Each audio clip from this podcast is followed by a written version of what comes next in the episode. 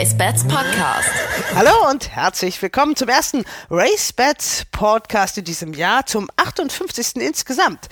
Mein Name ist Frauke Delius. Die Serie Wie geht Galopp, die wir angefangen haben, die setzen wir natürlich fort. Aber so ein Premieren-Podcast in einem neuen Jahr, das ist natürlich auch ein Anlass, einmal Bilanz zu ziehen. Wie war es denn im letzten Jahr? In einem Jahr, in dem der Rennsport natürlich von Corona geprägt war. Aber wir schauen auch voraus, wie kann denn 2021 laufen? Und das sind die Themen im RaceBets Podcast. Wir sprechen mit dem Verbandspräsidenten Dr. Michael Vesper von Deutscher Galopp. Nicht nur über die Situation in Baden-Baden, aber natürlich auch ganz genau darüber. Wir müssen alles tun, um sicherzustellen, dass dort weiterhin Rennen stattfinden. Wenn das im Frühjahr diesmal nicht der Fall ist, dann ist das ja nur eine Wiederholung einer Situation, wie wir sie vor zehn Jahren schon mal hatten. Mit im Gespräch auch der Leiter der Renntechnik. Haben wir ein Frühjahrsmeeting in Baden-Baden oder haben wir keins, Herr Schmanz? Nach derzeitigen Erkenntnissen wohl nicht. Und natürlich haben wir auch die Wetttipps für euch. David Connolly Smith. Dieses Wert ist nicht ganz so gut wie in April, aber also was ich verfolge äh, mit einem durchwachsenen Erfolg, Ice Club. Christian Jungfleisch. Ja, mein Mumm, den habe ich schon vor einigen Wochen erwähnt. Da haben zwar alle gesagt, die Abstammung passt nicht, das ist mir aber ehrlich gesagt scheißegal. Genauso wie die Startboxen, ne? Komm. Ja, mir hat, der, mir, mir hat der Stil sehr gut gefallen und zwar Dolcetto. Katrin Nack hat noch ein eigenes Pferd im Preis der Diana. Ja, ja, Empty Sky. Steht 100 Empty zu 1. Ist aber immerhin im Wettner, sie hat eine Nennung, auch wir träumen. So. Und Ronald Köhler. Also, dann versuche ich es nochmal. Das ist eine heiße Partie mit sechs Formpferden. Wir starten mit dem RaceBets Podcast ins Jahr 2021 mit einer kleinen Verspätung, auch weil die Rennen ausgefallen sind in Mülheim. Ich begrüße drei Herrschaften in Köln. Michael Vesper, den Präsidenten von Deutscher Galopp. Hallo, Herr Vesper. Hallo, Frau Delius. Rüdiger Schmanz, auch in Köln, denke ich, zu Hause, eigentlich im Urlaub heute, aber für uns da. Ja, hallo, Frau Delius. Und Katrin Nack aus Hamburg, meine Kollegin hier aus dem RaceBets Podcast-Team. Hallo. Hallo. Wir wollen reden natürlich über das vergangene Jahr, das ein schwieriges war, und über das kommende Rennjahr, was vielleicht noch schwieriger wird. Herr Vesper, wir haben uns ja heute Mittag schon gehört bei der Pressekonferenz. Katrin Nack kennt Sie noch nicht so gut. Und deswegen denke ich mal, Katrin, komm, du hast den Ausschlag. Also meine erste Frage wäre erstmal, was Sie bewogen hat, seinerzeit im Rennsport zu arbeiten oder für den Rennsport tätig zu werden, wie auch immer wir das formulieren wollen. Ui, das ist ja schon jetzt fast drei Jahre her. Ich bin damals angesprochen worden, als in der Zeitung stand, dass ich äh, als Vorstandsvorsitzender des Deutschen Olympischen Sportbundes aufhöre, ob ich mir das vorstellen könne. Und ich habe dann zunächst einmal äh, gesagt, äh, wie kommen die auf mich, genau wie Sie das jetzt tun. Und ich habe weder eine Vergangenheit noch praktische Erfahrungen in der Vollblutzucht oder im Galopprennsport. Und dann kam Andreas Jakobs zu mir und hat das in einem längeren Gespräch erläutert, was von mir erwartet würde und weshalb sie sich vorstellen könnten, dass ein Quereinsteiger in Anführungsstrichen äh, diese Aufgabe übernehmen könnte. Und äh, das war ja in der Vergangenheit ähm, bis auf ein Wöste schon öfter so, dass Menschen Präsidenten waren, die aus der Politik kamen und die eigentlich ihr Netzwerk auch einsetzen sollten und ein Stück weit repräsentieren repräsentative Aufgaben übernehmen sollten. Und dann habe ich nach einem längeren Überlegensprozess und auch Gesprächen mit Herrn Wöste, Herrn Ostermann, allen Beteiligten dann entschieden, das zu machen. Es macht auch Spaß und ist aber auch sehr anstrengend, muss ich dazu sagen. Vorher nie auf einer Rennbahn gewesen? Doch, natürlich. Doch, natürlich. okay. Ich wohne ja, bin in Köln geboren, war zwar zwischenzeitlich mal ein paar Jährchen weg, aber bin jetzt schon seit äh, 20 Jahren wieder hier in Köln. Und äh, natürlich war ich auch hier auf der Rennbahn. Auch in meiner Zeit als Sportminister habe ich äh, natürlich auch den Galopprennsport mit äh, beobachtet und begleitet, aber ich hatte keine Funktion, ich habe kein Pferd. Und äh, viele beklagen ja auch in der Rennsportgemeinde, dass ich noch nie sozusagen äh, in die Tiefen der Rennordnung eingestiegen bin. Aber dafür haben wir ja Herrn Schmanz und viele andere, äh, die sich, äh, die Mein, sich da meinen, Sie damit, meinen Sie damit, dass Sie noch nie Besitzer waren? Oder? Ja, ich war, ich war noch nicht Besitzer. Da müssten wir doch mal, Katrin, da müssten wir Ich doch mal da noch dran arbeiten. da müssten wir doch mal dran Nein, arbeiten. nee, ich wollte, nein, nein, das ist ja. Reden wir jetzt über 2020 und deswegen haben wir auch Rüdiger Schmanz hier. Wir haben uns auch einmal getroffen Das war noch ziemlich am Anfang der Pandemie. Da wusste man auch nicht genau, wo plant man denn jetzt eigentlich hin. Also das war ja wirklich der absolute Rennstopp. Trotzdem hat es der Deutsche Galopprennsport geschafft, wirklich als allererster in ganz Europa eine Sportveranstaltung wieder zu machen. Das ist wirklich äh, ja herausragend gewesen und sicherlich eines dieser Highlights. Ist und, doch nicht schlecht, ne? kann man auch mal positiv hervorheben. Wie ja, natürlich. Und es ist ja auch so, dass die Zahlen, wenn man die mal so betrachtet, Wetzler hat die ja veröffentlicht, eigentlich so schlecht gar nicht sind. Also die Corona-Krise hat sich ja, was den Wettumsatz angeht, ja gar nicht äh, so ausgewirkt, ganz im Gegenteil. Ja, wir müssen aber auch noch Folgendes sagen. Das ging ein bisschen unter. Wir waren von 18 zu 19 auf einem klaren Aufwärtstrend, was die Umsätze betrifft. Wir haben 1,3 Millionen mehr umgesetzt. Das war schon gar nicht so schlecht. Natürlich waren die Ergebnisse in 2020 jetzt sehr ermutigend. Natürlich durch den Verzicht der Buchmacher auf Buchmacherwetten und auf Provisionen. Und die Umsätze waren da schon sehr, sehr gut, nachdem es dann wieder losging. Das muss man da ganz klar sagen. In der Tat, wenn man das vergleicht mit anderen Sportverbänden, und Sie haben es gerade selber gesagt, sind wir eigentlich sehr gut durch dieses Jahr gekommen. Wir konnten ab dem 7. Mai veranstalten, durchgehend. Wir hatten zeitweise sogar, wenn auch wenige, Zuschauer auf den Bahnen. Das äh, Maximum war 4000 in Hoppegarten. Wir haben es geschafft, damit diese Trendumkehr in den Wettumsätzen, von denen Herr äh, Schmanz gerade zu Recht sprach, die dieses ähm, eben nicht abbrechen zu lassen, sondern wir haben statt 26,7 Millionen Umsatz immerhin noch gut 26 Millionen im Jahr 2020 gehabt. Wir haben mehr Fohlen, als wir vorher hatten, 776 statt 729. Wir haben fast ebenso viele Pferde im Training. Wir haben fast ebenso viele Besitzer. So, und wenn wir uns selber nicht runterreden, dann können wir durchaus für das kommende Jahr auch eine positive Perspektive aufzeichnen.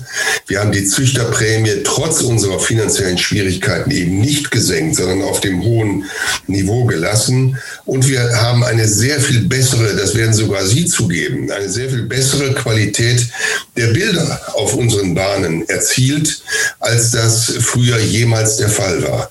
Also lassen Sie uns bitte nicht alles äh, schlecht reden. Es gibt auch Perspektiven, die positiv sind für das kommende Jahr. Sie haben die Zahlen genannt, aber Herr Schmanz, nur mal ganz kurz noch dazu. Das war ja also ein Wettumsatz, da ist ja pro Rennen, ist der ja so noch erheblich erhöht worden, weil wegen Corona gab es ja auch sehr viel weniger Rennen. Ich war fast 25 Prozent weniger. Wir hatten insgesamt 50 Renntage weniger gegenüber 2019 und 251 Rennen insgesamt. Also wir hatten 893 Rennen zu 1144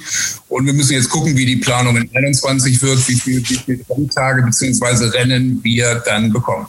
Und wir hatten Rennpreise, die ja eben nicht halbiert worden sind, wie es häufig geschrieben steht, sondern Rennpreise, die um ein Drittel gesenkt worden sind, von 13,2 Millionen auf 8,6 Millionen. Und äh, Herr Schmanz hat ja mit allen Rennvereinen gesprochen und deswegen haben wir unsere Zahlen auf der Basis von in etwa 11 Millionen Euro Rennpreisen im kommenden Jahr berechnet. Wir wissen natürlich nicht, ob sich das jetzt halten lässt. Wir haben den neuen Virus, wir äh, sind alle ungewiss darüber, wie, das, äh, wie sich das im Einzelnen auswirkt. Aber wir haben auch eine Chance, wirklich diese 11 Millionen zu erreichen. Das kann Herr Schmanz ja nochmal näher erläutern. Die Rennpreise waren ja etwas ungleich verteilt, kann man so sagen. Also die BBAG hat zum Beispiel ihre Auktionsrennen voll dotiert. Also wer sowas äh, gewonnen hat, der war ja schon mal so als Besitzer aus dem Schneider. Einige haben die Gruppe Rennen voll dotiert. Düsseldorf hat zum Beispiel seine Rennen auch relativ früh wieder im bisherigen Umfang gemacht. Mülheim war auch relativ schnell dabei. Das heißt, als Besitzer äh, hat man entweder Glück oder hat man entweder Pech gehabt, Herr Schmanz, oder? Ja, es kommt natürlich darauf an, was, was, was man für Pferde besitzt am Ende des Tages. Waren es natürlich Auktionsrennpferde, stand man gut da da. In Grupperennen war es unterschiedlich zu Anfang sicherlich um 50 Prozent gekürzt. Danach wurde es dann, dann etwas besser. Klar, in kleineren Rennen konnte man natürlich nicht so viel verdienen. Aber immerhin haben wir nicht da, dort in den kleinen Rennen um 50 Prozent gesenkt, sondern eine Messlatte gelegt, dass nicht unter 3000 heruntergefahren wurde. Und ich glaube, das wurde schon akzeptiert. Die Besitzer, Katrin, da kommst du jetzt auch gleich. Oh, genau, das wollte ich gerade sagen. Denen wurde ja eigentlich mit am meisten abverlangt. Das muss man wirklich so sagen. Also die, die finanzieren das Ganze wesentlich. Die finanzieren die Rennstelle, die finanzieren die Trainer, das Personal und die Pferde. Ohne die geht's gar nicht. Da können die Rennvereine planen, was sie wollen. Ohne Pferde geht's nicht. Und da ist schon ziemlich viel verlangt worden von den Besitzern. Katrin. Naja, natürlich. Da ist ja vor allem nichts um ein Drittel oder die Hälfte oder so gesenkt worden. Die Kosten sind ja gleich geblieben. Aber gut, ist eben so. Und da, von daher sehe ich da jetzt auch gar keine so positiven äh, Aussichten. Also klar hat, kann man jetzt sagen, man versucht wieder auf ein Niveau zu kommen, was Rennpreise angeht. Aber mir fehlt eben tatsächlich die Erkenntnis des ähm, des Dachverbandes, wie wichtig die Besitzer sind und dass sich eben die Besitzerschar nicht nur aus einigen sehr wohlhabenden oberen fünf bis zehn Namen rekrutiert, sondern dass sie sich gerade aus ganz normalen Menschen auch rekrutiert, für die das äh, ganz einschneidende Ergebnisse sind. Also Zahlen. Ja, da widerspreche ich nicht, sondern äh, da haben Sie vollkommen recht. Es gibt äh, die großen Gestüte, es gibt äh, den kleinen Besitzer mit äh, wenigen Pferden und äh, wir müssen versuchen, allen gerecht zu werden. Aber wir müssen eben auch den großen Gestüten gerecht werden. Äh, denn da läuft auch ein Großteil der Zucht. Natürlich, das ist mir schon klar, dass man großen Züchtern, dass es auch gilt, die zu erhalten oder dass man hofft, dass große Besitzer bei der Stange bleiben, auch ich als kleines Familienunternehmen. Aber auf der anderen Seite, wenn ich mich auf einige Großkunden konzentriere und dann fällt einer weg, dann wird die Lücke ja noch größer. Ich muss ja versuchen, die Basis immer breiter aufzustellen und da fehlen, fehlen mir absolut die Perspektiven, das muss ich ganz ehrlich sagen. Und ich, mir fehlt auch, ich muss es nochmal so sagen, mir fehlt die Erkenntnis zu erkennen, dass äh, Leute, dass eben gerade auch ein kleiner Besitzer mit Leidenschaft, der vielleicht auch auf irgendetwas finanziell verzichtet. Ich habe immer nur das Gefühl, dass das Argument ist, naja, wenn du nicht genügend Geld hast, dann hast du eben kein Pferd. Aber dass sich eben Leute zusammentun, dass Leute vielleicht sogar, also auch kleinere Besitzertrainer, ich rede jetzt ja gar nicht nur von mir. Und in der Richtung sehe ich eben, sehe ich immer weniger Spielraum. Und ich glaube, diese Problematik wird sich doch noch verschärfen. Aber, aber wo haben wir denn da aus Ihrer Sicht gesündigt. Also, also gesündigt. Ja, tatsächlich muss ich Ihnen ganz ehrlich sagen, fehlt mir, das habe ich ja auch in Ihrer Marketingabteilung angesprochen, mir fehlt zum einen wirklich diese Erkenntnis und auch eine gewisse Anerkennung, dass es eben vor allem auch kleine Besitzer sind, die den Sport mit viel Leidenschaft bei der Stange halten. Zwei Drittel des Pferdebestandes sind ja die kleinen, kleinen. Ja, ja, eben. Und ich meine, ja, selbst, selbst das, die, das meine ich ja gar nicht, das meine ich auch nicht persönlich, aber selbst Sie in Ihrer Dankesrede, die ich, äh, die in Dortmund, die Sie, äh, da wurde der Besitzer noch nicht mal in, in dem man, wir bedanken uns bei den und den und den Gruppen. Da wurde der Besitzer explizit gar nicht erwähnt. Doch, doch, das habe ich schon gemacht. Also, Im äh, dritten Satz. Ich habe da nee, genau nee, zugehört. Was heißt denn im dritten Satz? Also ich meine, ich habe vor allem auch die vielen Ehrenamtlichen erwähnt. Natürlich, das weiß ich, ja. Oft, nein, die, die Besitzer und gerade auch die kleinen Besitzer stehen natürlich bei uns auch im Fokus. Nicht alleine. Ich bin ja mit Ihnen in der Analyse vollkommen einig. Nur was ich nicht verstehe, ist, welche Aktivität, welche Handlung was kritisieren Sie konkret an dem, was wir gemacht haben? Naja, welche Handlung ist denn konkret auf die kleinen Besitzer ausgezielt gewesen? Ja, zum Beispiel die hohe Züchterprämie, die wir gehalten haben. Ja, Züchterprämie. Und äh, natürlich auch die, die, die Wertschätzung äh, gegenüber den, äh, den Besitzern. Mhm. Sie haben ja recht, der Rennsport lebt von dem finanziellen Engagement der Besitzerseite. Sie haben auch recht mit Ihrer These, dass die Kosten eben nicht gesunken sind, aber die Rennpreise um ein Drittel gesunken sind. Ja, ich habe ein Pferd im Training. Ich möchte zu Ihrer Ehrenrettung, Herr Vesper. Was, mir, was mir ein bisschen fehlt, ist, Sie haben ja selber gesagt, Sie sind neu in den Sport gekommen und lernen noch viel dazu. Es gibt natürlich viele, gerade diese großen Gestüter, die ja auch sich alle in diesem Vorstand irgendwo wiederfinden, oder die nicht meisten, alle, alle. aber einige. einige. Ja, und es gibt auch eine Besitzervereinigung mit einem Präsidenten. Natürlich. Von dem hat man leider überhaupt nichts gehört in diesem Jahr. Das meinst du vielleicht auch ein bisschen, Katrine? Natürlich, ja. Ja, also ja, das, der hätte, ich sag mal, einfach so, sei es eine mutmachende Ansprache oder wie auch immer. Ja, das, da hat man sie manchmal auch, ich sag mal, alleine auf weiter Flur in der Außen ja, das ist, stehen lassen. Genau. Äh, das können wir jetzt auch so stehen lassen. Also mir hat da, das hat mir zum Beispiel auch gefehlt. Aber jetzt müssen wir gucken auf 2021. Rüdiger Schmanz, Sie mussten bei der Pattern-Kommission die Grupperennen anmelden. Ich glaube, ja. das war nicht so einfach. Ne? Wie haben Sie das denn gemacht? Wir, wir hatten ein, ein Zwischenmeeting. Wir haben äh, nächste Woche Mittwoch das offizielle Pattern Committee Meeting, auch via Zoom natürlich. Und wir hatten im Oktober schon ein äh, Meeting, wo ganz klar die Abmachung war, das Jahr 20 20 zählt die Ratings in keinem Falle und wir werden keine Höher- und Herabstufungen machen, jetzt selbst wenn Ratings ausreichen. Also da sind wir eigentlich ganz guten Mutes. Wir warten jetzt mal ab, wie die Rennpreise sich im Ausland gestalten. Wir haben so angemeldet, wie wir die Grupperennen immer hatten. Wir hatten letztes Jahr sind drei ausgefallen, die sind wieder mit im Programm und äh, werden jetzt gucken, wie die Rennpreise sich im Ausland gestalten und uns daran dann auch etwas orientieren. Ja, wenn man äh, bei Deutscher Galopp auf der Webseite guckt, dann ist das sehr überschaubar, was da angezeigt wird. Da werden die nächsten Dortmund-Renntage angezeigt und ich glaube auch ähm, die großen klassischen Rennen und die Auktionsrennen. Und sonst ist da noch nicht viel. Das was? hängt mit der Programmierung der Seite zusammen, dass Renntermine, die existent sind, erst dann sichtbar werden, wenn die Ausschreibungen scharf geschaltet sind. Es gibt doch aber den grünen Kalender, in dem Daten stehen, oder? Renndaten? Das waren die provisorischen Renndaten, wie wir sie natürlich so sehen, dass irgendwann auch mal die Corona-Pandemie natürlich nicht mehr da ist. Naja, na, naja, klar, dass die keiner vorhersehen kann oder die Auswirkungen. Aber gibt es denn diese Daten, die in diesem grünen Kalender verarbeitet sind, als PDF auf der Seite und habe ich das noch nicht gefunden? Nee, bisher noch nicht, weil ich jetzt abwarten wollte, ob wir so wie im vergangenen Jahr, solange die, die Pandemie noch da ist, was Herr Dr. Vesper eingangs gesagt hat, dass wir dann nur Einzelveranstaltungen haben, also keine Parallelveranstaltungen und das, sage ich mal, bis Mitte Juni etwa durchziehen wollen. Deshalb verändert sich der Kalender täglich, sage ich mal. Ah, okay. Wenn Vereine auch veranstalten wollen, wenn ich mal als Beispiel nehme, Ostermontag hatten wir Köln und Hannover, da kann ja nur einer veranstalten, aber Hannover, wenn er da nicht ist, will natürlich auch irgendwann in der Gegend veranstalten. Ganz konkret gefragt jetzt. Haben wir ein Frühjahrsmeeting in Baden-Baden oder haben wir keins, Herr Schmanz? Nach derzeitigen Erkenntnissen wohl nicht. Das hat Herr Dr. Vesper, glaube ich, auch in einer Aussage heute getätigt. In der Pressekonferenz. Gibt es eine Idee deutsches Derby in Hamburg? Davon gehe ich stark aus. Auch Idee? Idee, kann ich, das kann ich Ihnen jetzt nicht hundertprozentig sagen. Da habe ich keine, keine Kontakte zu Herrn Darboven, ob es das so ist. Aber das Derby wird es geben. Inwieweit das Meeting äh, ein umfassendes ist oder wie im letzten Jahr ein Dreitages-Meeting, hängt ja alles von der Situation ab. Wir haben zwei große Baustellen.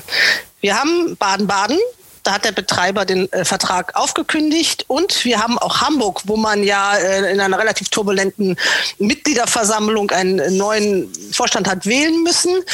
Und äh, man weiß auch nicht, ob der Sponsor bei der Stange bleibt. Baden-Baden, Herr Vesper, heute in der Pressekonferenz haben Sie dazu schon einiges gesagt. So was richtig grundlegend Neues gibt es nicht zu vermelden, oder?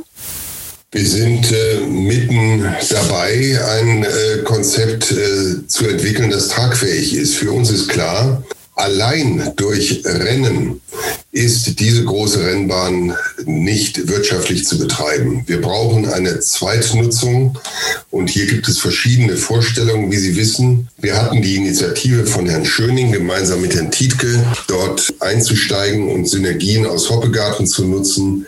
Das ist leider aus Gründen, die Sie erkennen, nicht zustande gekommen. Jetzt basteln wir an alternativen Plänen. Wir haben die Unterstützung der Bundes- und der Landespolitik, der kommunalen Politik, also nicht nur die Gemeinde Iffezheim, auch äh, die Stadt Baden-Baden, auch ähm, die umliegende Region steht zu uns, der Landrat Toni Huber. Und äh, wir versuchen das ähm, hinzukriegen, weil wir ja alle wissen, diese Bahn hat eine große, auch emotionale Bedeutung für den deutschen Rennsport. Und wir müssen alles tun, um sicherzustellen, dass dort weiterhin Rennen stattfinden. Wenn das im Frühjahr diesmal nicht der Fall ist, dann ist das ja nur eine Wiederholung einer Situation, wie wir sie vor zehn Jahren schon mal hatten. Was wir eben erreichen müssen, ist, dass im Herbst dann wieder Rennen dort äh, stattfinden können und werden. Bei diesem Frühjahrsmeeting, was ausgefallen ist, wurde übrigens eine Dane Dream auf der Frühjahrsauktion verkauft. Nur mal so als kleiner Hintergrund. Es gibt einen Bewerber, den kennen wir schon alle. Das ist ein Mann aus der Region, der will da eine Gartenschau machen auf diesem Gelände und parallel sollen noch Pferderennen stattfinden. Jetzt ist noch äh, was Neues aufgetaucht. Man hört so einiges und manchmal ringelt ja auch bei einem das Telefon. Das wollen wir jetzt nicht konkret machen, aber das ist ja zumindest zwei Bewerber sind immer besser als einer. Ja, und drei wären noch besser als zwei, aber ich bin schon mal froh, dass es da auch äh, Alternativen gibt und vielleicht kann man die sogar verbinden. Für uns das Entscheidende ist, egal was da am Ende hinkommt und diese zweite Alternative, die Sie ansprechen, finde ich sehr interessant. Aber egal was dort passiert, weder der Rennbetrieb noch der Trainingsbetrieb dürfen in irgendeiner Weise beeinträchtigt werden. Das ist natürlich für uns klar und auch für die Bahn, denn diese Bahn hat das Profil, hat das Gesicht der bekanntesten Rennbahn in Deutschland und das muss auch erhalten bleiben. Und diese Bahn muss voll funktionsfähig bleiben, gerade in der Nähe auch zu Frankreich, gerade mit ihrer Tradition werden wir alles daran setzen, dass diese Bahn weiterhin Rennen auf höchstem Niveau veranstalten kann und dem müssen sich alle anderen Nutzungen dann äh, auch stellen, diesem Anspruch. Das haben Sie auch schriftlich. Es, man wird auf jeden Fall nur der Unterpächter sein. Denn es findet sich ja keiner im Moment jedenfalls aus dem Rennsport, der sagt, wir übernehmen das und, und, und betreiben das, wie Baden Racing das versucht hat, sondern man wird darauf angewiesen sein, dass man mit einem, der das hauptsächlich macht, äh, sich gut arrangieren kann, oder? Das muss man dann ausgestalten. Das ist eine Frage der Ausgestaltung, wie die Verträge dann abgefasst werden, welche Klauseln sie enthalten, wer dann Gesellschafter der entsprechenden Gesellschaft ist. Man kann das alles auch verzahnen natürlich äh, mit dem Rennsport. Da sind Lösungen auf jeden Fall denkbar. Das ist alles kein Hexenwerk. Aber das wird alles noch ein bisschen Zeit brauchen. Also von ja, es darf nicht allzu viel Zeit brauchen. Sie wissen ja, dass ich eigentlich äh, die Vorstellung hatte, dass spätestens Anfang Dezember alles klar ist. Das ist dann eben leider nicht der Fall gewesen, aufgrund der Entwicklungen, die ich eben angesprochen habe. Aber die Situation ist jetzt die, dass Baden Racing sozusagen nicht mehr Pächter ist, dass die Gemeinde Iffelsheim die Bahn äh, im Eigentum hat und auch die Pflege dadurch organisieren muss. Wir dürfen keine Entscheidungen fällen oder zulassen, die es schwerer machen, die Bahn in diesem Jahr wieder aktiv zu kriegen. Und äh, das äh, ist. Und sind, sind denn da Parallelen? Also so wie Sie den Galopprennsport jetzt wahrnehmen in den letzten Jahren, inwieweit greifen Sie da auf Parallelen aus Ihrer olympischen Sport-Vergangenheit, wollte ich gerade sagen, zurück? Naja, das ist für mich eine neue Welt gewesen, in die ich eingetaucht bin. Musste ich ja auch sehr schnell.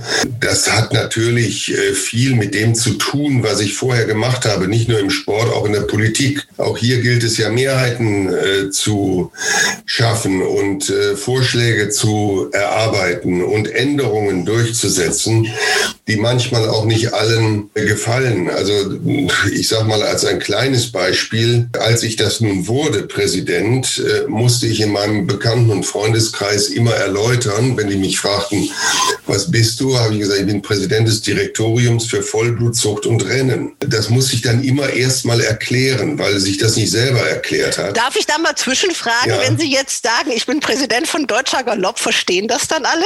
Ja, natürlich, auf den ersten Ehrlich? Blick. Ja, selbstverständlich. Manchen hat das nicht so gut gefallen, auch unser neues Logo, äh, die Stellung der Ohren und, und, und. Aber ich glaube, sowohl der Name als auch das Logo, als auch die neue Struktur sind für einen modernen Verband, für einen Verband, der zwar sehr den Traditionen verhaftet ist, auch zu Recht, der aber in der heutigen Zeit ja wirksam sein möchte und der neue Leute gewinnen will, der interessant sein möchte, dafür ist das eben angemessen, dass man einen Namen hat, der sich sofort erklärt. Auf der Facebook-Seite von Deutscher Galopp, ich weiß nicht, ob Sie sich das mal angeguckt haben, als dieses Logo vorgestellt wurde, als Profilbild, mhm. da hielt sich die Begeisterung in Grenzen. Man kann das jetzt noch nachlesen. Also die Galopp-Insider waren ja nicht so begeistert. Also wir hatten auch einen Podcast dazu. Ich sag mal gerade das Logo, weil der Galopprennsport ja eigentlich ein sehr dynamischer, schneller Sport ist. Das fanden viele etwas zu statisch vielleicht. Ein bisschen zu kreissparkassenmäßig.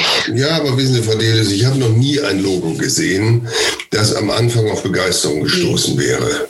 Logi oder Logos, je nachdem, wie man den Plural bilden will, müssen sich immer durchsetzen. Andere machen da sehr teure Kampagnen. Unser Logo, unser Name ist aus meiner Sicht jetzt wirklich akzeptiert und, ähm, und ist auch ein, eine Visitenkarte geworden. Schauen Sie, ich habe das ja schon in meiner politischen Zeit sehr viel mitgemacht, Logi zu entwickeln, Wahlkampfsprüche, Wahlplakate, all diese Dinge, mit denen man dem Publikum gegenüber treten möchte. Je größer die Gruppe war, desto schlechter die Ergebnisse. Das äh, kann, kann ich wirklich so sagen und desto länger auch die Prozesse.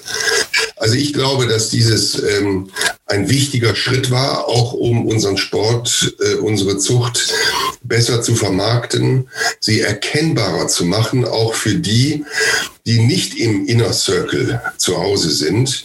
Und deswegen war das, glaube ich, gut.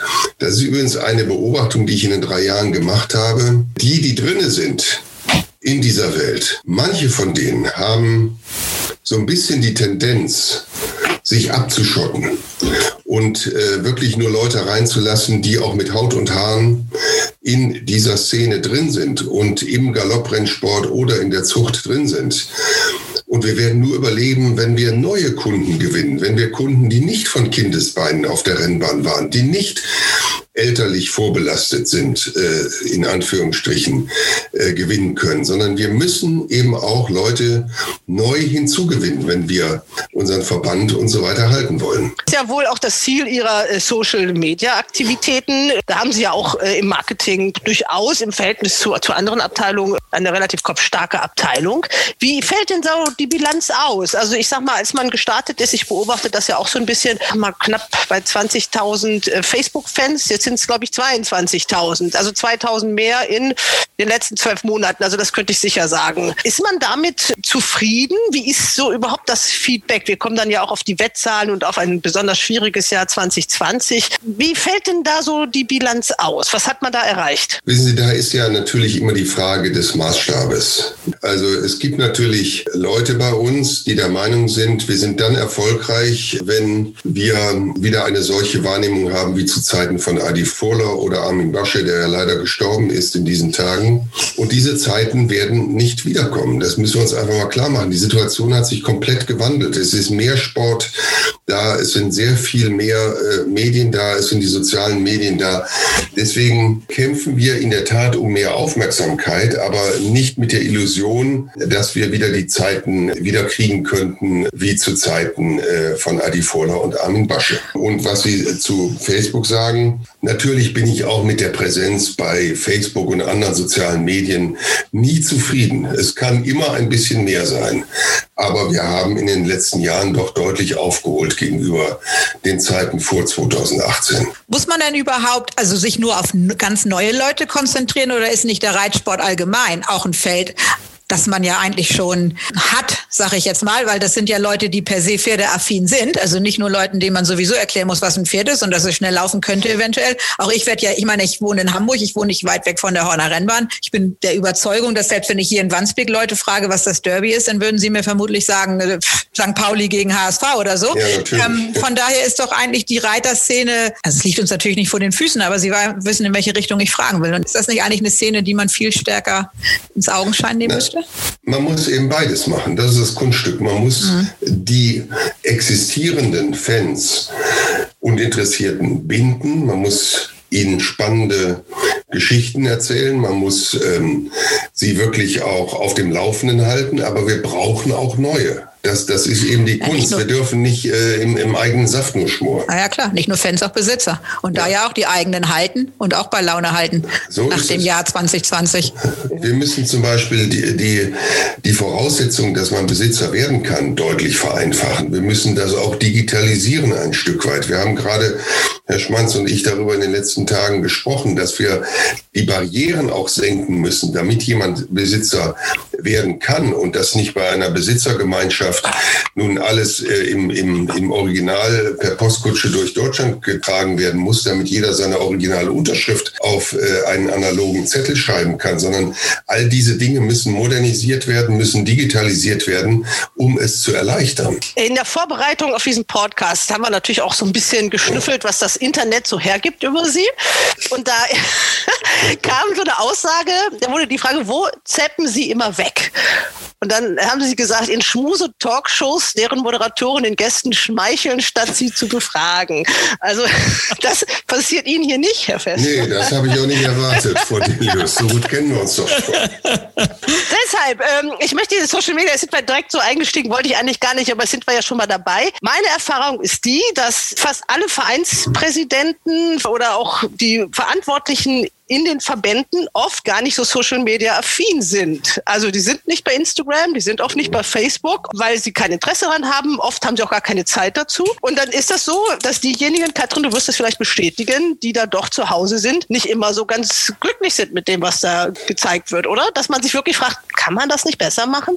Also sprich, gucken Sie den Leuten auch wirklich auf die Finger? Also es gibt äh, genügend hier, die sich das äh, immer anschauen, ich natürlich auch, und die dann, wenn mal was Missverständliches dort steht, das auch monieren und, und äh, dann zurückholen. Aber ich meine, ich will mal eine Lanze brechen für das Marketing. Wissen Sie, es gibt viele, die denken, man kommt heute ohne Marketing aus. Aber wenn man Einnahmen erzielen will, wenn man all diese Ziele, die ich gerade skizziert habe, realisieren will, dann braucht man Marketing. Und zwar sehr, sehr notwendig. Da können Sie in jede Firma gehen, in jedes neue Unternehmen, in jedes Start-up. Marketing ist mit einer Voraussetzung dafür, dass man erfolgreich sein kann. Und deswegen ist, scheue ich mich immer diese Grundsatzfrage gestellt zu bekommen oder äh, zu beantworten, ob Marketing überhaupt nötig ist. Ja, die habe ich ja auch nicht. Die ist ja nicht gestellt worden. Die, die ist, natürlich ist das extrem wichtig. Also ja, da, das ist ja gut. Dann sind da, wir uns ja wieder einig. Frau nein, na, da sind wir uns einig. Ist die Frage, holt man das Optimum raus? Das war die Frage. Das Optimum herauszuholen, äh, ist, muss immer das Ziel sein. Und man muss sich immer äh, kritisch hinterfragen. Und ich kriege ja auch die Kritik mit, die dann oft äh, geäußert wird. Und wir werden diese, wir nehmen diese Kritik immer ernst und versuchen dann, den Auftritt weiter zu verbessern. Haben Sie überhaupt noch langfristig die Chance dazu? Sprich, ist überhaupt noch genug Geld dafür da? Denn wie man jetzt ja wirklich erfahren muss, ist jetzt die Devise sparen. Also es wurde Anfang des Jahres. Da wurde viel neu gestartet. Wir haben auch einen Stream, über den wir gleich noch separat reden wollen. Aber die Etats werden doch wohl eher zurückgefahren, oder nicht? Ja, ich, ähm, wir haben die Grundsatzentscheidung getroffen, dass wir die Mittel aus dem Racebets-Verkauf, der vor einigen Jahren, also vor meiner Zeit, vonstatten gegangen ist und der dem äh, deutschen Galopp ungefähr, wenn man äh, die Kosten sozusagen abrechnet, roundabout 10 Millionen Euro äh, gebracht hat, dass wir diese Mittel jetzt ausschließlich für Investitionen in die Zukunft unseres Verbandes, in die Zukunft des Galopprennsports verwenden wollen und nicht mehr dafür, wie das leider häufig geschehen ist, zum Stopfen von Löchern, zur Beseitigung von Engpässen, für zusätzliche rennsportliche Maßnahmen etc. pp. Das wollen wir nicht mehr, sondern wir wollen operativ ein ausgeglichenes Haushaltsergebnis haben. Und das bedeutet, wir müssen gerade in Corona-Zeiten, und wir sind in einer sehr schwierigen Situation im Moment, durch die Corona-Pandemie, müssen wir eben unsere Ausgaben einschränken und unsere Einnahmen erhöhen. Und dazu gehört leider auch der größte Haushaltsposten, den man immer hat in solchen Verbänden. Und das sind die Personalkosten. Ja. Sie mussten mhm. Personal entlassen. Die Welt ist ja so unheimlich klein. Also wenn einer was weiß, dann wissen es gleich alle, Katrin. Das kannst du bestätigen. Ne? Das ist Wie der Engländer sagt, kick one and they all limp. Ne? Äh, aber das drückt natürlich auch so ein bisschen auf die Stimmung, denke ich mal, in der Rennbahnstraße 154. Ich meine, solche Personalmaßnahmen macht niemand gern, ich eingeschlossen. Natürlich führt das auch zu Unsicherheit und zu teilweise auch in der Tat schlechter Stimmung. Das ist nicht zu vermeiden. Wir versuchen das natürlich aufzugreifen. Wir reden mit dem Betriebsrat, wir reden mit den Mitarbeitern. Es herrscht auch eine große Einsicht in die Grundnotwendigkeit, Personaleinsparungen zu erzielen. Ich meine, wir, wir machen das jetzt, damit dieser Verband auch in drei, vier, fünf und in zehn Jahren noch existiert und sich halten kann. Und äh, deswegen habe ich da auch ein gutes Gewissen, dass wir das so machen wollen. Wir machen es fair und wir versuchen es wirklich auch ähm, sozial verträglich zu machen. Sie müssen eins sehen, Frau Delius. Sie kennen den Verband ja sehr viel länger, als ich das tue. Wir haben sehr, sehr viele Mitarbeiter, die äh, mehr als 20, mehr als 30, manche sogar mehr als 40 Jahre in unserer Geschäftsstelle arbeiten, die auch sehr gute Arbeit machen. Das will ich gar nicht bestreiten. Aber Aber wir müssen, wenn wir uns äh, für die Zukunft aufstellen, müssen wir uns auch ein Stück weit verjüngen. Äh, das ist äh, eine absolute Notwendigkeit für einen Verband, der Zukunft haben will und der, wie ich eben schon mal sagte, nicht nur die existierende Fan- und Besitzer- und Züchterszene und Rennvereinsszene halten möchte, sondern der auch neue Kunden, in Anführungsstrichen, neue Fans, neue Besitzer, neue Züchter, neue Menschen, die wetten, äh, gewinnen will. Da sind Sie jetzt beim Thema Marketing, aber wenn es um das Fachliche geht, ähm, Rüdiger Schmanz, ich glaube, da ist das mit dem Personal doch eher so ziemlich rar gesät, oder? Ich kann es so aus Pressesicht beurteilen, wenn ich da so einen Nachwuchsjournalisten suchen möchte, da finde ich auch keinen, wo ich, der mir spontan einfällt, der unter 30 ist. Naja, ist natürlich viel Erfahrung da über diese langen Jahre, wie Herr Dr. Vesper sagte, sind wirklich viele, viele Mitarbeiter sehr, sehr lange da, haben natürlich die Erfahrung. Aber irgendwann sind wir alle in einem Alter, wo wir dann alle irgendwann mal die Altersgrenze erreicht haben, dann ist kein Nachwuchs da. Also insofern müssen wir natürlich sehen, dass wir hier auch Nachwuchs ausbilden der dann in unsere Fußstapfen treten kann. Und sehen Sie da was am Horizont? Ich sehe durchaus. Ich habe eine Mitarbeiterin, die noch nicht fertig ist, die studiert noch nebenbei, die aber durchaus so viel Interesse mitbringt, dass ich der sehr wohl was zutraue, in Zukunft was, wie wir so schön sagen, zu reißen. Denn wir hatten sie auch mitgenommen äh, im August in äh, ein Planungsseminar in Irland. Also das war schon, also im August 19 war das. Äh, und da war die sehr interessiert. Sie, sie hat auch gestern teilgenommen am, am Trainerservice, den ich unterrichtet habe in der Akademie Deutscher Galopp. Den Besitzertrainer waren knapp 20 Leute zugeschaltet. Also da sehe ich schon Hoffnung. Da will ich gerne nochmal einhaken. Wenn Sie sich einmal das Alter der äh, Mitglieder der Rennleitungen anschauen, ist der Erneuerungsbedarf, äh, springt einem geradezu ins Auge. Und wir müssen da wirklich, wir müssen da etwas tun, damit wir Nachwuchs haben. Herr Schmanz, der ja äh, noch sehr jugendlich äh, wirkt, aber auch schon so um die 60 ist, das darf ich verraten, Herr Schmanz. Ja, klar. Ja. Ähm, der, der äh, kümmert sich auch wirklich darum, äh, sozusagen junge Leute, er hat ja gerade selber ein Beispiel genannt, einzuarbeiten. Genau das Gleiche müssen wir auch in anderen Bereichen tun. Wir brauchen qualifizierten Nachwuchs und den kriegt man nicht geliefert, wie die Morgenröte nach durchschlafener Nacht kommt, sondern den muss man sich heranzüchten da möchte ich gleich mal äh, eingreifen. Also das, ich rede über das, was ich beurteilen kann, und das ist Presse- und Medienarbeit. Und da fällt mir wirklich so auf, dass Sie, ich weiß nicht, wie viele Menschen arbeiten in Ihrer Marketingabteilung jetzt festangestellt? Äh, zwei derzeit. Doch, zwei. Mhm. Aber alles wird ja eigentlich durch Dienstleister eingekauft. Das, die Videos äh, werden von Dienstleistern geschnitten, die Pressemitteilungen wurden fremd verfasst. Selbst den Facebook-Auftritt macht ja jemand, der nicht beim Verband ist, der auch extra bezahlt werden muss. Vor Cornelis, natürlich haben wir und werden wir, äh, bevor wir eigene Leute entlassen, natürlich auch jeden Drittvertrag äh, auf den Prüfstand stellen. Das ist passiert und das wird auch natürlich weiterhin passieren. Auch da müssen wir in der Tat äh, Kosten einsparen. Man sieht das ja, dass Sie sich da bemühen, auch ganz deutlich aktuell auf Ihrer Webseite. Das ist so vor einer Woche ungefähr als Neuerung aufgetreten, dass jetzt Galopp Online, also direkt zugeschaltet ist auf Ihre Seite. Da frage ich mich, der Deutsche Sportverlag ist ja auch, auch in die Rennbahnstraße 154 gezogen. Richtig. Äh, man hat gesagt, man will also auf jeden Fall die sich die kritische Distanz bewahren und jetzt schreibt man eins zu eins die Meldungen für den Verband. Das sind Meldungen, das ist ein Synergieeffekt. Sie sehen aber daran, dass der Sportverlag jetzt eine ganze Etage bei uns mietet. Auch das ist eine Maßnahme, die zur Einsparung von Kosten bzw. Zur, zur Erhöhung von Einnahmen führt. Wir müssen solche Synergien nutzen. Damit bevorzugen wir äh, keineswegs irgendein Gremium, sondern wir sind, Sie wissen, dass ich eingeführt habe, alle zwei Wochen gibt es einen Pressetalk mit mir, zu dem alle Journalisten eingeladen werden, die dazu Spaß haben. Trotzdem sage ich, wir müssen Synergien da, wo sie sich bieten, nutzen. Also die räumliche Nähe hat auch da dazu geführt, dass man direkt auf den Deutschen Sportverlag gekommen ist. Nein, das hat ja, nein, das hat ja äh, nichts mit der räumlichen Nähe zu tun sondern äh, das hätte auch sonst passieren können. Sie wissen ja, digitale Kooperationen sind nicht von einer analogen Nähe abhängig. Aber die kritische Distanz sehen Sie da nicht gefährdet. Auf Oder, gar keinen Fall. oder werden dann die Meldungen, die bei auf Ihrer Seite äh, verwendet werden, mit Blümchen voll gekennzeichnet?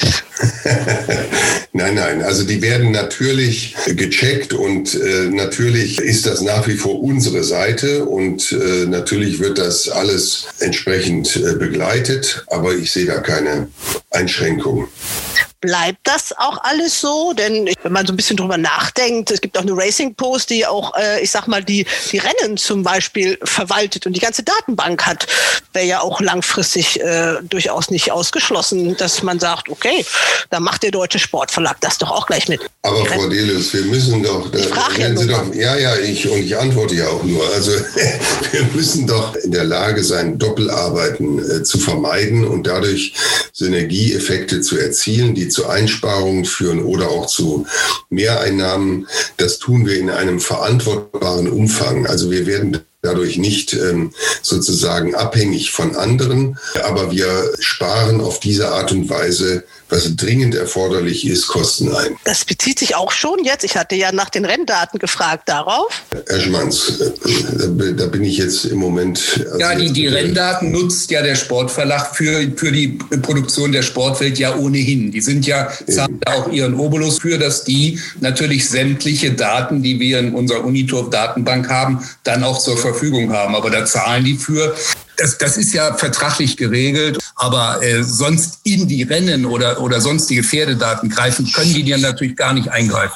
Ich frage das jetzt nur so in die Zukunft gewandt, weil diese Erfassung der Daten, auch so eine Datenbank äh, zu betreuen, das kostet ja auch alles Geld, bindet auch Personal. Und wenn man da sparen will, liegt es ja vielleicht irgendwann mal nahe, dass man auch sagt, okay, äh, Deutscher Sportverlag, du machst jetzt schon die sportlichen News für uns, dann können wir es auch so machen, dass du die Daten für uns auch machst. Ich nehme Sie in unser Synergie-Kreativteam mit rein, Frau Delius. Wenn Sie solche Vorschläge machen, dann können wir die alle genüsslich intern diskutieren und äh, greifen dann die, die machbar sind, auf.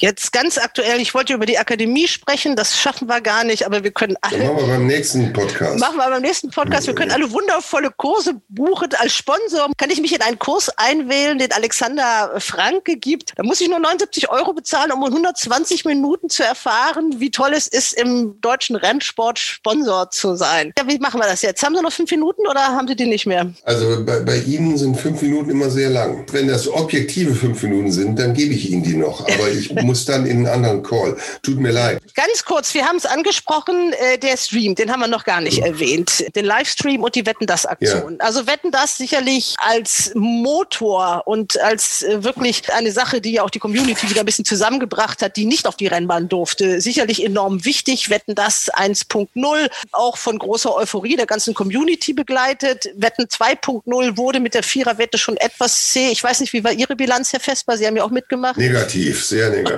Ja. Ich habe keine einzige Viererwette gewonnen. Wir, wir auch nur eine. Eine und das Ja, war eine reicht ja, eine reicht nein, ja. nein, das war die Wette, die alle hatten. Das, so, das war ach auch so. nicht ja, toll, aber ne? ich, äh, da war ich eben nicht bei allen. Ja, und es, deswegen meine ich auch, ich habe es eingangs gesagt, also 2020 war wirklich geprägt auch von einer gewissen Solidarität in der ganzen Community. Und jetzt ist wirklich Stamina gefragt, glaube ich. Also jetzt ist wirklich Durchhaltevermögen gefragt. Auch, wie gesagt, die Besitzer, Katrin Nack hat es angesprochen, auch die Wetter, die können ja nicht immer, äh, ich sag mal, 1000 Euro im Monat verwetten, äh, damit dann die Bilanz des deutschen Galopprennsports aufgeht und die Pferderennen veranstaltet werden können. Ähm, das wird jetzt, glaube ich, auch psychologisch schwieriger. Aber es ist doch so wie in der ganzen Gesellschaft, äh, Frau Delius. Also wenn wir mal äh, ein Jahr zurückblicken, der erste Lockdown, der ist ja sehr weitgehend akzeptiert worden und ist auch nicht als eine so große Belastung äh, wahrgenommen worden, jedenfalls jetzt im Rückblick. Jetzt, wo man darüber spekuliert, ob das jetzt noch drei Monate so weitergeht, vielleicht sogar noch länger, wenn jetzt diese anderen Mutationen aus Südafrika und Großbritannien hinzukommen, ist die Stimmung auch sehr viel gedrückter. Das ist jedenfalls meine Wahrnehmung. Äh, umso mehr müssen wir schauen, dass wir weiterhin begeistern, denn nur wer selber an das alles glaubt, kann andere überzeugen, dass die Galopprennen und die Vollbezucht diese Krise managen. Und äh, ich werde alles dafür tun, dass das gelingt. Wir haben gar nicht darüber gesprochen, dass nun endlich auch die Rennwettsteuerrückerstattung von Europa bestätigt worden ist. Das war sozusagen das äh, Projekt, das äh, mir als allererstes ins Hausaufgabenheft geschrieben worden war damals. Und äh, wir haben auch, wie gesagt, positive Dinge. Wir haben das mit den Leitlinien hinbekommen und, und, und. Also es ist nicht alles so schwarz oder grau, wie manche das sehen. Deswegen freue ich mich, dass ich hier bei diesem Podcast dabei sein konnte, bei diesen auch äh, optimistischen Klängen, die ich aus Ihren äh, Ganz Stimmen höre. Wir sind ja nur irgendwie absolute Fans dieses Sports und deswegen sehen wir natürlich und suchen auch die optimistischen Dinge. Das wird immer gerne vergessen. Also das schreit nach einer Fortsetzung, Herr Vesper. Ich denke, vielleicht sollten, vielleicht sollten wir das nochmal machen, wenn die grüne Saison startet, wenn man vielleicht auch ein bisschen, wie hat äh, der Professor Streeck heute gesagt, wir machen das im Moment alles ohne Kompass, was wir so planen. Vielleicht kann man den Kompass dann doch irgendwann mal ein bisschen scharf stellen und wir wissen dann, wenn die grüne Saison startet, äh, wie das dann alles aussehen könnte. Sehr gerne. Einigen? Natürlich. Okay, dann bedanke ich mich ganz herzlich für Ihre Zeit. Äh, Nicht zu Rüdiger danken. Sie haben es wirklich geschafft, aus den fünf Minuten vier zu machen. Sie begeistert. mal, ne? Wir haben nicht über den Stream geredet, aber der wird, ja, der wird ja hoffentlich, ich meine, gut, wir haben jetzt Winter. Im Moment ist auch der ein bisschen auf Sparflamme. Thorsten Kassel bemüht sich da, die Laune und die Fahnen hochzuhalten, zusammen mit Pan Krischbin. Aber da wünschen wir uns natürlich auch irgendwann mal wieder die Qualität, an die wir uns ja schon ein bisschen gewöhnt haben, zurück. Wunderbar. Okay. Ich wünsche Ihnen einen schönen Tag und alles Gute. Und dass wir uns in alter Frische irgendwann wieder auf einer Rennbahn sehen. Genau. Alter Frische. Gut, ja. Also. Okay, alles klar. Danke. Tschüss. Ciao, ciao. Die Wetttipps im RaceBets Podcast. Wir kommen zu unseren Wetttipps. Letzte Woche ist der Renntag ja ausgefallen. Das heißt, wir haben die Taschen voll. Wir können richtig loslegen, hoffe ich mal. Das Männertrio, wie immer. Hallo, Ronald Köhler in München. Hallo zusammen. David Connolly Smith mit der ersten Siegerin, Stichwort Hot Hannah. Yes, hello, good, happy new year. Und Christian Jungfleisch, unser unangefochtener Wettkönig in Sachen äh, jeder wettet, wettet drei Sieger in Dortmund. Hallo Christian.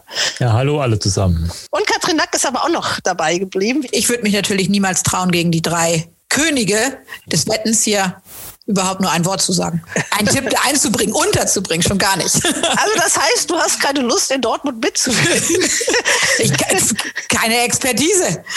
Aber wir beschäftigen uns ja auch mit Championaten und sowas. Ja, genau, vielleicht fällt mir da ja was ein. Deswegen fangen wir an mit den Langzeitwetten. Wir haben nämlich gedacht, komm, Anfang des Jahres, das ist ja genau der richtige Zeitpunkt, um mal wirklich zu gucken, was kann man denn noch so Spannendes wetten. Und deswegen habe ich euch gebeten, guckt euch das doch mal an auf der RaceBet-Seite, was es da für Wetten gibt.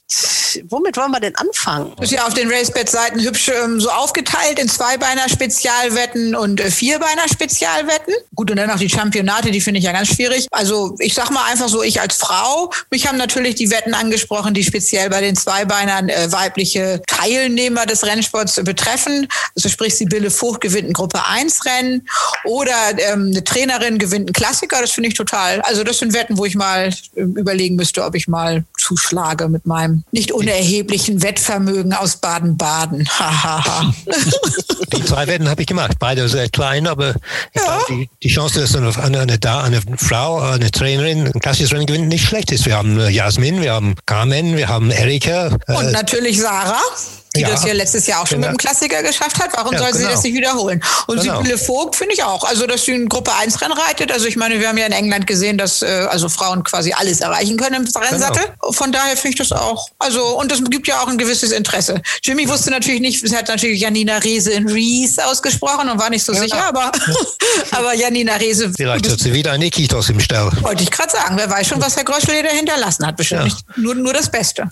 Also von daher möchte ich gleich die weiblichen Elemente im Langzeitwettmarkt von RaceBets betonen. David, du hast schon gesagt, du hast da gewettet, Sibylle Vogt und äh, Ja, dass sie Gruppe 1 gewinnt, das hoffe ich natürlich. Und äh, ich habe auch gewettet, dass eine Dame, also eine Trainerin, der ein deutsches klassisches Rennen dieses Jahr gewinnt. Es gibt mehrere Möglichkeiten, ne? mit Jasmin, Janina, Sa Von den Sarah Wettgewinnen lädt er uns dann zum Essen ein. Natürlich, wenn wir es überhaupt treffen dürfen. Sibylle Vogt, die muss natürlich dann mal auf dem richtigen Pferd sitzen. Bis jetzt hatte sie noch nie so eine richtige Chance, so ein Ding auch zu gewinnen, Gruppe 1 Rennen, oder? Nicht sehr, sehr wenig, aber wenn sie jetzt für Schirgen reitet, natürlich ist es möglich. Schirgen hat immer Gruppe 1 Pferde im Stall, ne? aber ein paar gewinnt ja, ist was anderes. Aber er hatte Gruppe 1 Pferde im Stall, aber ja. jetzt vielleicht ja wieder. Ja gut, wir haben im Grunde genommen gibt es vier Trainer, die zählen in Deutschland. Ne? Und äh, das ist auch klar von, dem, von diesem Wettmarkt. Ne? Grave, Klug, Wöhler und Schirgen. Und die werden wohl zusammen fast alle großen Rennen gewinnen, wie alle Jahre eigentlich. Ja gut, da waren ja, du hast ja angesprochen, Jasmin Albenreder und Sarah Steinberg, die doch ja. als Frauen da ganz schön mitgemischt haben. Also die beiden haben ja beide klassische Rennen gewonnen. Ja, genau. Wir hoffen, dass es weitergeht. Eben. Ja, du hast ja gerade die äh, Trainer erwähnt, äh, David. Also wenn man dem Wettmarkt glauben darf oder den Racebets-Kursen, dann gibt es ja gegen ein weiteres Championat von Henk Greve nahezu keine Opposition, ja. denn der Kurs mit 1,4 ist natürlich extrem niedrig. Seid ihr denn alle der Meinung, dass das sozusagen schon eingetütet ist oder gibt es Alternativen? Also für mich persönlich gibt es nur eine einzige Alternative, bin ich ganz ehrlich, und das ist von diesem Jahr Peter Schirgen. Das ist der einzige Stall, den ich sehe, der jetzt hier im Vergleich zum letzten Jahr deutlich zulegen kann. Er hat auch jetzt von den Jockeys Mosabayev und Vogt, also mit Jockey-Verpflichtungen, ein Zeichen gesetzt. Also man, man will wieder nach oben, hat auch einiges an Geld investiert und daher finde ich die Quote von 5,5, das ist ein Versuch wert. Und die Leute, die ein bisschen die Sicherheit lieben, können sich noch absichern. Man kann auch auf das Vize-Championat wetten und da gibt es für Peter Schirgen eine Quote von 2,6. Also ich bin ganz ehrlich, ich kann mir nicht vorstellen, Wöhler, dass der im Championatskampf eingreift. Der, dafür war mir das letzte Jahr viel zu schwach bei ihm und ich weiß jetzt nicht genau, warum sich das großartig ändern soll. Auch Markus Klug ist mir zu sehr abhängig von den Röttgener Pferden. Der hat nicht mehr so viele andere. Gut, er hat immer noch sehr viele Pferde, aber er hat auch einige gute Pferde ins Ausland verloren, wie zum Beispiel Sophie Katharina, die ist jetzt bei Grafar und auch andere Görlsdorfer sind bei Grafar. Also daher sehe ich nur Schirgen als 5,5 Chance, bei Grebe für 1,4 zu wetten, das ist ja eigentlich verrückt. Ja, natürlich. Also das stimmt natürlich. Schirgen ist jockeymäßig ja wirklich fantastisch aufgestellt äh, in diesem Jahr. Er hat jetzt im Moment auf seiner Trainingsliste, ich habe nachgeschaut, erst 67 Pferde, davon sind 26 Zweijährige. Also so eine Stallstruktur kann wahrscheinlich noch nicht ganz reichen für ein Championat nach Siegpunkten. Aber ich könnte mir auch vorstellen, dass da bei Schirgen zumindest, wenn es auch zu Anfang der Saison einigermaßen gut läuft, dass da schon auch noch einiges dazukommt. Jetzt im Frühjahr und dann vielleicht sogar auch im Laufe der Saison. Insofern ist Schirgen sicher interessant. Ich finde allerdings Andreas Wöhler auch nicht so ganz uninteressant. Ich meine, dass er Champion wird, das kann ich mir auch schwer vorstellen. Allein deshalb, weil das für ihn keine großartige Rolle spielt. Er ist kein Punktesammler. Aber auf der anderen Seite hat er 81 Pferde momentan auf seiner Trainingsliste, davon 49 Dreijährige. Die meisten dieses Jahrgangs äh, von diesen führenden Trainern im Moment. Das ist natürlich nur eine Momentaufnahme, eine aktuelle, aber trotzdem mit 70 Pferden, die dreijährig und älter sind, ist er schon ganz gut aufgestellt. Er startet selektiver als die meisten seiner Konkurrenten. Deshalb wird es wahrscheinlich zu einem Titel nicht reichen. Aber vielleicht sind die 5,0 für das Vize-Championat nicht ganz uninteressant im Vergleich zu den 2,6, die es für Klug und Schirgen gibt. Also für den Vize-Championat würde ich ihn nicht ganz ausschließen. Da ist natürlich viel Spekulation dabei, weil wir auch noch nicht wissen, wie es eigentlich äh, mit der Jockey-Frage am Stall weitergeht. Ob er da noch jemanden aus dem Hut zaubern kann. Naja, wenn wir über Jockey sprechen und sagen, dass Greve schon mit sozusagen zu Hause ist, äh, was das äh, Champion-Trainer angeht, ist dann, gibt es eine interessante Wette bei den Jockeys. Wenn jetzt die Konstellation so bleibt, eben Mosobaya für Herrn Schirgen reitet und dann ja vielleicht die Tür offen ist für andere Jockeys, die etwas länger stehen im Wettmarkt? Muss ich ehrlich sagen. Das ist eine Frage an euch Experten. ich habe es jetzt ehrlich gesagt nicht nachgeschaut. Ich weiß nicht genau, wie viele Siege hat Musabaya für Wöhler geritten. Ich glaube, es waren gar nicht so viele. Und daher denke ich, der, dass der Musabayev jetzt mit Station in Köln noch bessere Chancen sogar auf das Championat hat. Er reitet überall. Das macht zum Beispiel Starke nicht. Also von daher denke ich mir, ich kann keine Opposition finden. Also das Einzige, was vielleicht ein bisschen gegen ihn spricht, ist, dass man sich schon vorstellen kann, dass er jetzt auch mehr Auslandseinsätze hat und dass er ja vielleicht, je nachdem, wie sich auch die Corona-Situation entwickelt, äh, vielleicht die Saison ja auch früher beendet und dann auch mal ein Auslandsengagement wahrnimmt. Das könnte passieren. Weil ich habe mich schon gewundert, 2,0 äh, finde ich ja relativ viel gegenüber den 1,4 für Henk Greve als Trainer-Champion. Also ich weiß nicht so recht. Darf er denn, das ist jetzt mal, das ist auch eine ernste Frage, muss ich sagen, darf er denn nach wie vor alles reiten, was er möchte, auch obwohl er Stalljockey beim Schirgen ist? Oder sagt der Schirgen hier, Moment mal, ich möchte, dass sich das Risiko für dich jetzt nicht so stark vergrößert, wenn du für andere irgendwelche, was weiß ich, 500er Pferde reitest? Oder ich möchte auch, dass du ausgeruht und richtig fit für meine Ritte bist. Kann das nicht auch sein, dass sich dadurch eben er mag zwar fleißig sein, aber vielleicht darf er gar nicht so fleißig sein. Das wird, glaube ich, diese Frage keiner so beantworten können. Ich habe nur mal ganz kurz nachgezählt, also ganz grob überschlagen. Also es waren so ungefähr 35 Siege von Musabayev für seinen damaligen Stall, für Wöhler. Wie viele Siege hat Wöhler insgesamt gehabt? Dann kann ich mal gucken in 2020. Er hat ja tatsächlich im letzten Jahr, wie, wie Roland schon sagt, alles geritten. Also er ist ja für, für ja. Roland ja auch viel gewonnen. Also jetzt Schubasch oder so, das, das stimmt schon. Ne? Also ich finde ich eine spannende Frage. Sagen wir es mal so, ich finde, das ist ein interessanterer Wettmarkt. Also er hat nur acht Rennen von Wöhlers Siegen, äh, saß er nicht im Sattel. Also hat schon auch für seinen Stall äh, wirklich ja. äh, wesentlich gewonnen. 35 ist es keine so große Zahl für einen Champion, für seinen eigenen Stall. Er hat da über 100 Rennen gewonnen. Ja, ja. Und davon sind nur fünf, also nur ein Drittel für den eigenen eigenen Chef. Und da kann ich mir schon vorstellen, dass diese Zahl bei Schirken deutlich steigt. Ja, das glaube ich auch. Nein, das ist ja, glaube ich, keine Frage. Da sind wir uns alle einig, dass er natürlich eine erste Chance wieder hat auf das Championat. Die Frage ist halt nur, ist 2,0 ein interessanter Kurs zum Wetten? Und da finde ich auch wieder die Kurse für das Vize-Championat nicht ganz uninteressant. Also an Position 2 und 3 stehen ja im Championatswettmarkt Maxime Pecheur und Andra Starke. An Position 4 Lucas Delosier mit 10,0 fürs Championat. Ich finde den Lucas Delosier in diesem Jahr nicht so uninteressant. Er ist nicht mehr bei Schirgen, aber er hat sich schnell auch bei anderen Trainern mit Erfolgen ins Gespräch gebracht. Wird Jockey am Stall bei Andy Suberic sein, wird die Pferde oder wird Pferde vermutlich auch von Chippy Cavallo reiten. Und ich denke, er wird auch im Basissport gute Ritte bekommen. Er ist jung, er ist ehrgeizig, er gibt keine Partie verloren und er wird beweisen wollen, dass es auch ohne Schirgen geht. Ich meine, dass er aufgrund seiner Körpergröße nur 55 Kilo reiten kann, ist natürlich ein kleines Handicap. Aber klar, Champion ist nur schwer vorstellbar. Aber warum sollte er für 5,0 nicht Vize-Champion werden? Warum nicht? So, sorted. Ihr seid euch alle relativ einig, dass man, also wer wird erfolgreichster Trainer der Saison und wer wird erfolgreichster Jockey der Saison, dass das also als Wette nicht unbedingt so super spannend ist. Ja, Wer wird zweiterfolgreichster? Das ist die, interessant. Die Vize-Championate, die sind spannender. Ja. Äh, Spezial Vierbeiner. Wollen wir da mal gucken? Ja, geguckt habe ich da natürlich. Gut, das ist natürlich, ähm, also die Auslandswetten sozusagen, da tue ich mich halt ein bisschen schwer. Also, also aufgrund natürlich zum einen der Corona-Situation muss man ja irgendwie doch, ich meine, klar, können wir an wohl die Reisen, aber wie? Und eben diese neue Transportregelung, wie weit die uns auch in Deutschland betreffen wird, was, äh, das, was den Transport von Tieren in Europa betrifft. Und ich höre aus England also ganz, ganz grauenhafte Sachen. Von daher ist das natürlich so ein bisschen, schreckt einen das so ein bisschen abwetten zu tätigen, die in der Richtung irgendwo Gleiches Pferd Guinness und deutsches Derby. Ich denke mal, können wir so, also ich sage da gleich nein. Dieses Jahr passiert es wahrscheinlich, aber da, und Quian halt ein Gruppe 1 Rennen, das ist ja im Dito, ne? Über die 2400 Meter wird es ein bisschen eng für ihn, die Luft, denke ich, und über weiter haben wir halt kein Gruppe 1 Rennen in Deutschland, ne? Muss es ja weltweit sein. Und da trifft er halt auch Spezialisten. Weiß ich nicht, ob das geht. Langer Rede, kurzer Sinn, ich tue mich mit denen allen ein bisschen schwer. David. Ja, ich denke im Moment an Dom und am Sonntag. Ist das Voreile jetzt oder was?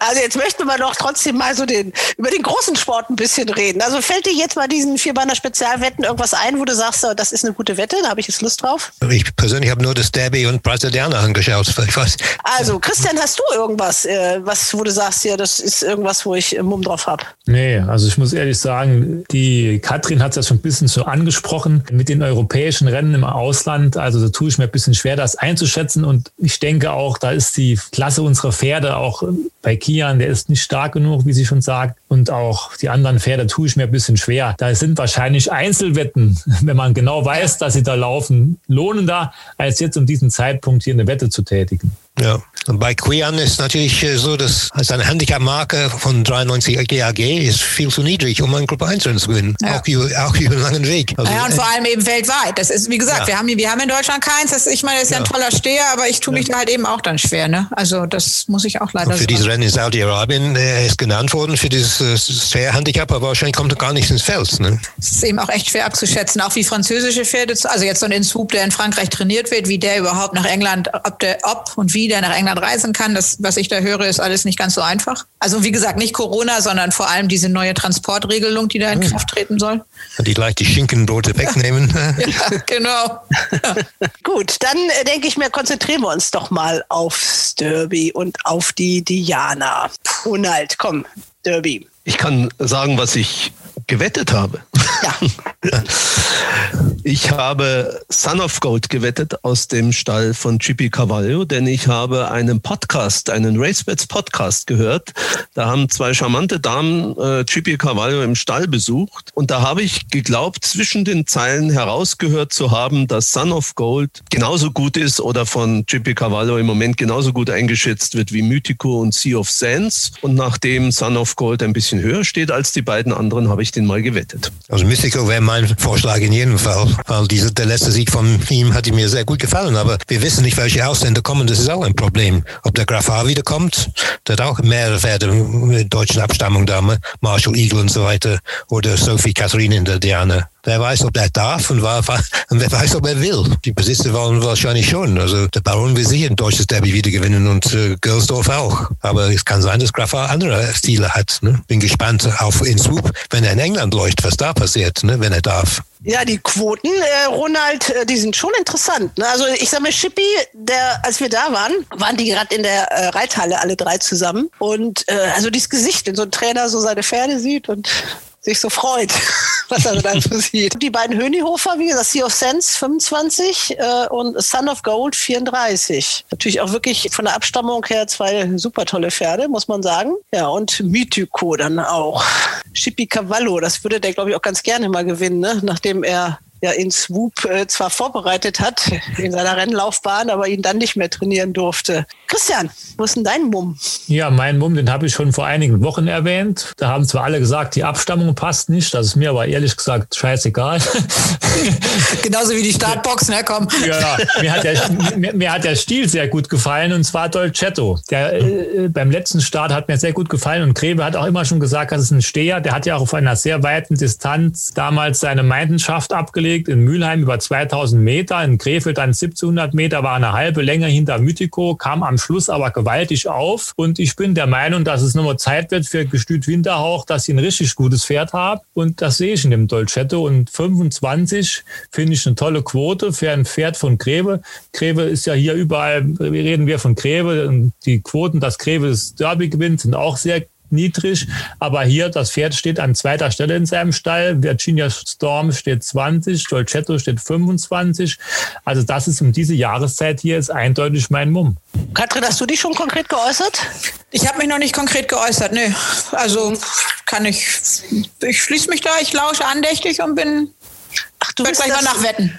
Ach, du willst gleich nachwetten und du willst ja. die Quote nicht versauen, sozusagen. Ne? Genau, da, da, arbeite ich mal dran. Ja, bei mir ist es ja. ja immer so, dass ich oft so nach Sympathie gehe und dadurch, dass man natürlich jetzt in vielen Stellen unterwegs war, ist das ein bisschen schwierig, weil da mir einige Pferde so aufgefallen sind. Ich meine, das muss ich wetten, ein ganz bisschen Geld auf Wiesentau. Ja, klar weil die Wehtiere aus Ravensberg, da kann ich nicht anders, als es auf die zu wetten.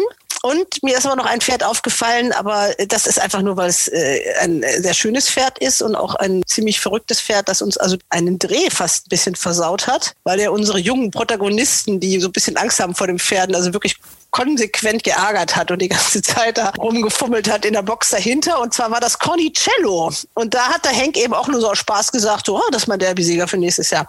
Aber muss man nicht viel drauf geben. Aber nur eine kleine Wette äh, habe ich gemacht. Also das sind meine beiden Pferde die äh, ich gewettet habe. Der David hat ja Marshall Eagle erwähnt, ja. äh, der von äh, Grafar in Frankreich trainiert ja. wird, der Schlenderhahner. Das war schon gut, dieses Debüt von ihm. Und ja. wenn man auf das deutsche Derby zielt und der da tatsächlich läuft und wenn er läuft, hat er auch die Form, dass er da laufen kann, ja. wird es natürlich die 20 äh, am Derby-Tag nicht geben. Aber da sind natürlich noch viele Fragezeichen davor. Genau. Äh, Aber gefallen hat mir dieses Pferd schon. Und, und die Stute, die ich mag für Diana, das übrigens ist äh, von keinem großen Stall, also mittelgroßer Stall vielleicht, das ist Valley Also Hicks. wechseln wir jetzt zu Diana. Sind wir mit Ja. dem Derby durch? Ja.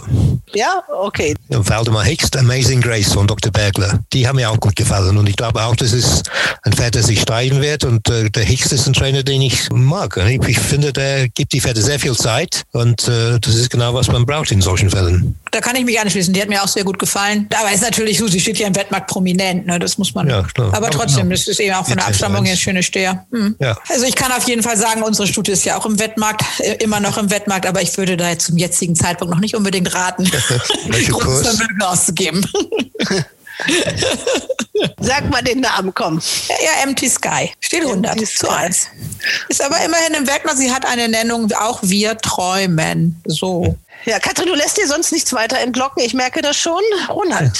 Ich habe mich ja schon äh, vor ein paar Wochen geoutet, als Sophie Katharina noch bei Klug stand, dass sie eigentlich mein Diana-Pferd ist. Jetzt ist sie zu François-Henri Graffard gewechselt. Das ist wahrscheinlich für Herrn Klug wenig erfreulich, weil er hat sie vorsichtig aufgebaut und es ist sicher eine gute Stute. Da ist natürlich die gleiche Frage wie bei Marshall Eagle. Äh, Wird das Pferd, wenn es denn das bestätigt, was man sich von ihr erhofft, wird es denn in der deutschen Diana laufen. Aber ich könnte mir das schon ganz gut vorstellen und insofern ist das mein Diana-Pferd. Haben wir sie dann alle Nickers gar nicht da, ne? Also, äh, Christian, Christian, und noch- Tasse ist er nicht im Aber Wettmarkt. Christian drückt sich noch von Achso, Diana. Chris, ja, Christian drückt sich noch Ich drücke Diana. mich ich drücke mich nicht. Ronald, ich bin ja da auch ein Fan von Sophie Katharina, das weißt du ja. Und ich denke auch, dass sie gute Chancen hat. Man weiß natürlich jetzt nie, was geht die für einen Weg, wenn es in Frankreich ist. Vielleicht hat man da auch höhere Weihen im Blick. Was ich nur denke, Nobel Heidi ist für mich kein Diana-Pferd. Und deswegen kann ich jeden ermutigen, hier andere Pferde zu suchen. Und Grafar hat auch ein anderes Pferd noch hier im Wettmarkt, Ela Vida, wenn ich es richtig ausspreche. Das ist aber nicht von Schlenderhahn, die ist von Dietl. Das ist der Kompagnon von Putzel. Äh, Die hat bei ihrem Debüt auch äh, sehr schön gewonnen. Aber das ist, das ist ja jetzt reine Spekulation und was man mit diesem Pferd vorhat. Aber ich denke, es kann schon gut einen französischen Sieg geben in diesem Jahr. Also ein französischer Sieg. Also jetzt hatten wir im Derby letztes Jahr einen französischen Sieg und in der Diana einen, englischen. Also ich äh, wäre dafür, dass wir doch so diese beiden Rennen doch mal im Lande halten sollten. Das hat ja sonst bei den anderen Gruppe 1 Rennen danach auch schon sehr viel besser geklappt als in den Jahren zuvor. Katrin, du warst von Anfang an dabei. Du möchtest dich jetzt verabschieden und überlässt den Herren das Sahnehäubchen Genau. oder die Sahnehäubchen in Dortmund. Für die Herren nur das Beste. Genau. okay, mach's gut, meine Liebe. Ja, vielen Dank. Wir kommen jetzt äh, zu den Rennen in Dortmund, nachdem ja Mülheim äh, überraschenderweise wegen der Witterungsverhältnisse ausfallen musste. Jetzt also in alter Frische Dortmund am Sonntag. Sechs Rennen wie immer, jeder drei Sieger. Das erste ist das Enable-Rennen.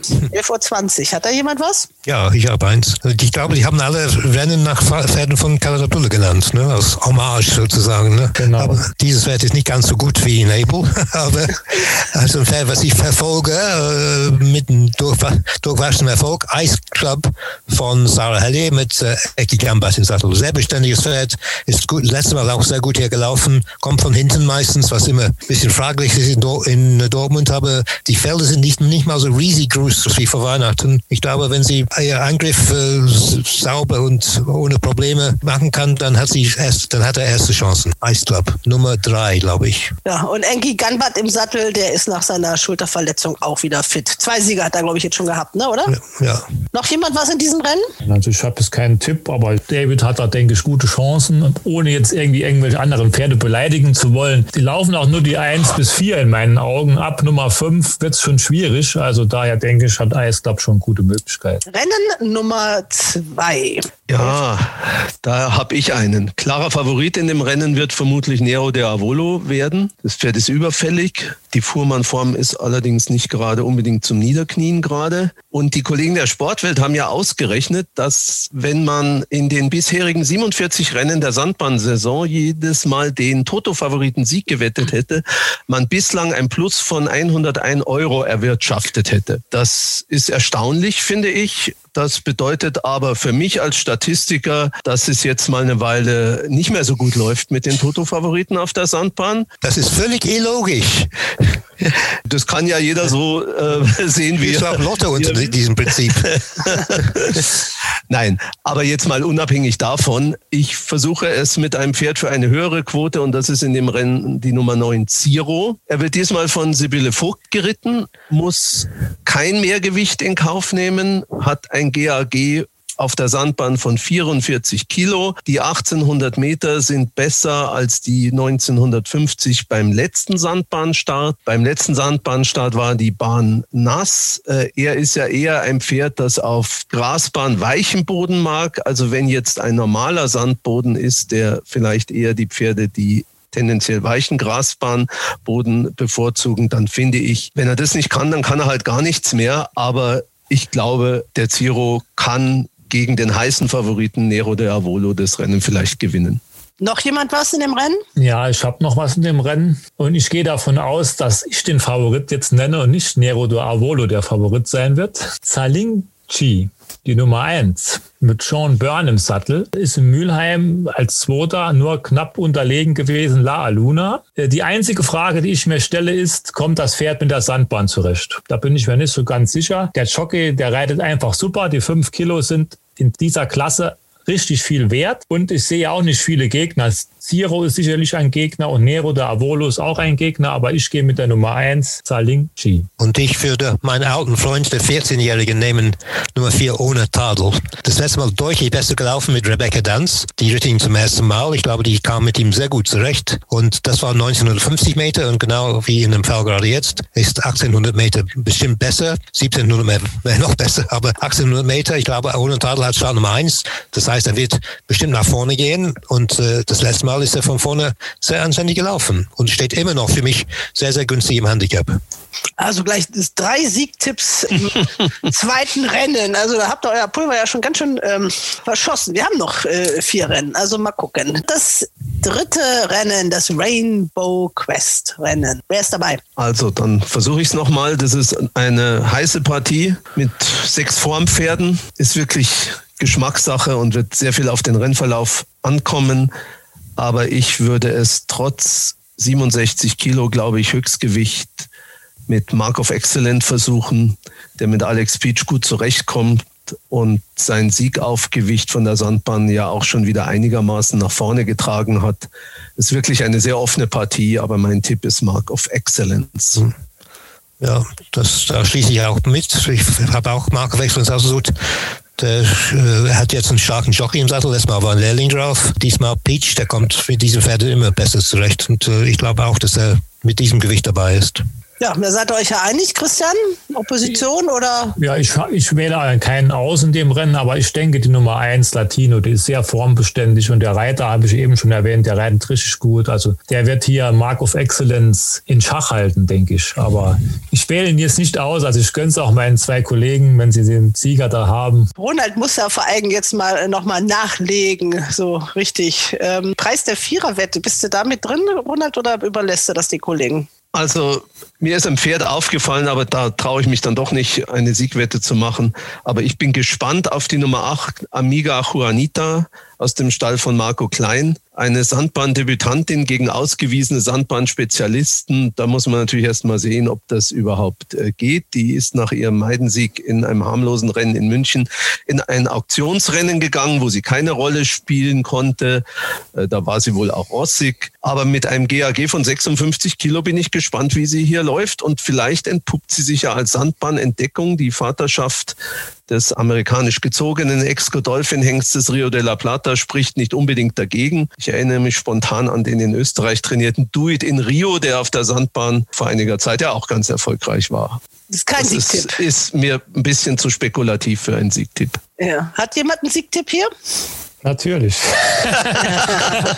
Ach ja, ich, ähm, die kann ich, ja, natürlich.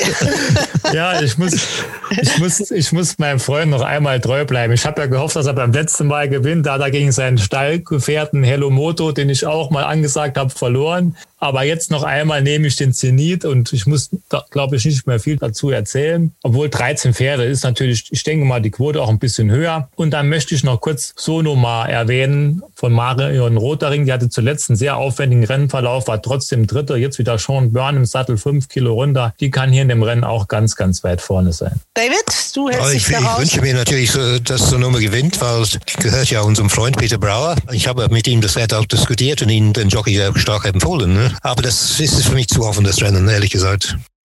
Okay, Rennen Nummer 5. Dancing Brave Rennen. Also ich habe hier keine Ahnung in dem Rennen. Muss Schweigen. ich sagen. Überhaupt keine Ahnung. Und die anderen beiden schütteln auch mit dem Kopf. Ich habe ich hab mir schon ein Pferd angekreuzt, aber ich wollte das eigentlich nicht nehmen. Ja, dann sag trotzdem kurz noch was zu dem Rennen. Aljontra, die Nummer drei, die ist sehr gut in Form aktuell. Hat jetzt Erlaubnisreiter im Sattel Robin Haydens, drei Kilo runter. Die Frage ist natürlich so ein bisschen, wie kommt das Pferd, wie kommt die Stute mit der Sandbahn zurecht? Aber es ist schon ein offenes Rennen. Es sind zwei, drei andere Formpferde noch drin. Wiki Leaks kann auch wieder gewinnen. Das sah schon sehr imponierend aus, wie er zuletzt gewonnen hat. Und auch Anna Adventure auf dem Formstall von Marco Klein. Also es ist schon offen, aber Aljontra ist so ein bisschen mein Mumm. Dann haben wir noch Rennen Nummer 6. Da ist dann Prinz Khalid bin Abdullah selber verewigt. Verstorben vor wenigen Tagen. Der Eigner von Jadmont. Eigentlich fehlt ja auch das Frankel-Rennen, oder? Warum haben sie das nicht genommen? Ja, hat mich auch gewundert. Ne? Also wenn sie Enable haben, dann fehlt eigentlich auch Frankel. Aber gut. Wer hat zu diesem Rennen was zu sagen? Also ich habe hier meinen letzten Tipp. Das ist die Nummer 4. Orihime von Christian von der Recke mit Sibylle Vogt im Sattel. Das Formbild ist ja beeindruckend, äh, wenn man sich das anschaut. Zweiter, zweiter, erster, erster, erster. Kommt auf Sand und Dortmund gut zurecht. Ich habe sie zuletzt schon angesagt, da war sie chancenlos gegen einen Kurdu Galopper. Aber der ist vorne weg marschiert damals und jetzt 2500 Meter, die weitere Distanz wird ihr entgegenkommen. Da kann sie besser auf die Beine kommen und muss nicht zu viel Boden gut machen, hoffe ich mal. Aber das ist trotzdem ein ganz, ganz schweres Rennen. Es sind einige sehr gute Sandbahnspezialisten hier mit dabei. Also ist eine heiße Kiste. Ronald, einen hast du noch, ne? Ja, ich wollte eigentlich Orihime auch nehmen, genau aus denselben Gründen, die der Christian jetzt äh, angeführt hat. Vor allen Dingen, dass die 2500 Meter einfach besser sind für Orihime. Aber das ist ja langweilig, wenn ich jetzt dasselbe Pferd nehme. Dann entscheide ich mich in dieser doch relativ offenen Partie für Lauberhorn Rocket. Das Pferd hat beeindruckend gewonnen gegen Königstern, der danach überlegen war. Das äh, Sieg auf Gewicht wird durch die Erlaubnis von Leon Wolf also rechnerisch mehr als kompensiert. Das könnte ja vielleicht auch nochmal gehen. Aber Orihime ist schon auch ein sehr, sehr starker Gegner. Ich würde mal sagen, da sagen wir jetzt die Zweierwette an in dem Rennen. Okay, dann fasse ich noch mal ganz kurz zusammen. Im Enable-Rennen, in Rennen Nummer 1, sagt David, dass die 103 Ice Club das Rennen macht. Im zweiten Rennen habt ihr alle drei Einsiegkandidaten gefunden. Das ist einmal die 201 Zalinka von Christian, die 204 ohne Tadel von David und die 209 Zero. Die habt ihr alle schon mal irgendwie getippt, ne? Die kennt man alle. Die 303, dann im dritten Rennen Mark of Excellence. David und Ronald meinen, dass der gewinnen wird. Im vierten Rennen, wir sind überrascht, dass Christian sich für Zenit entschieden hat, die 412. Im fünften Rennen gibt's gar keinen Wetttipps in eurem äh, internen Wettspiel, aber Aljondro wäre zu beachten, heißt es, die 503. Und dann im sechsten Rennen die 604 Orihime für Christian und die 605 Lauberhorn Rocket für Ronald. Dann haben wir's. Wir haben ein bisschen vorausgeschaut aus Derby. Wir gucken jetzt aufs Wochenende Dortmund und hoffen mal, dass wir, ja, was hoffen wir? Dass wir, haben wir uns eben auch schon mit ähm, Herrn Vesper und Herrn Schmanz gewünscht, dass wir uns alle in nicht allzu langer Zukunft mal auf einer Rennbahn wieder treffen können. Ja, Glück, Baden-Baden Anfang Juni, wenn es klappen sollte. Äh, Baden-Baden Anfang Juni, das denke ich mir wird, das ist ja fast zu 99 Prozent ausgeschlossen worden. Also vielleicht wieder bei der großen Woche.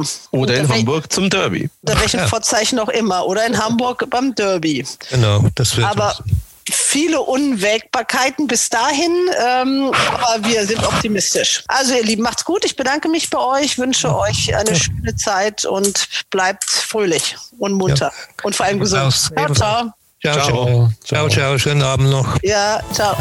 Hals und Bein. Bis zum nächsten Race Bats Podcast.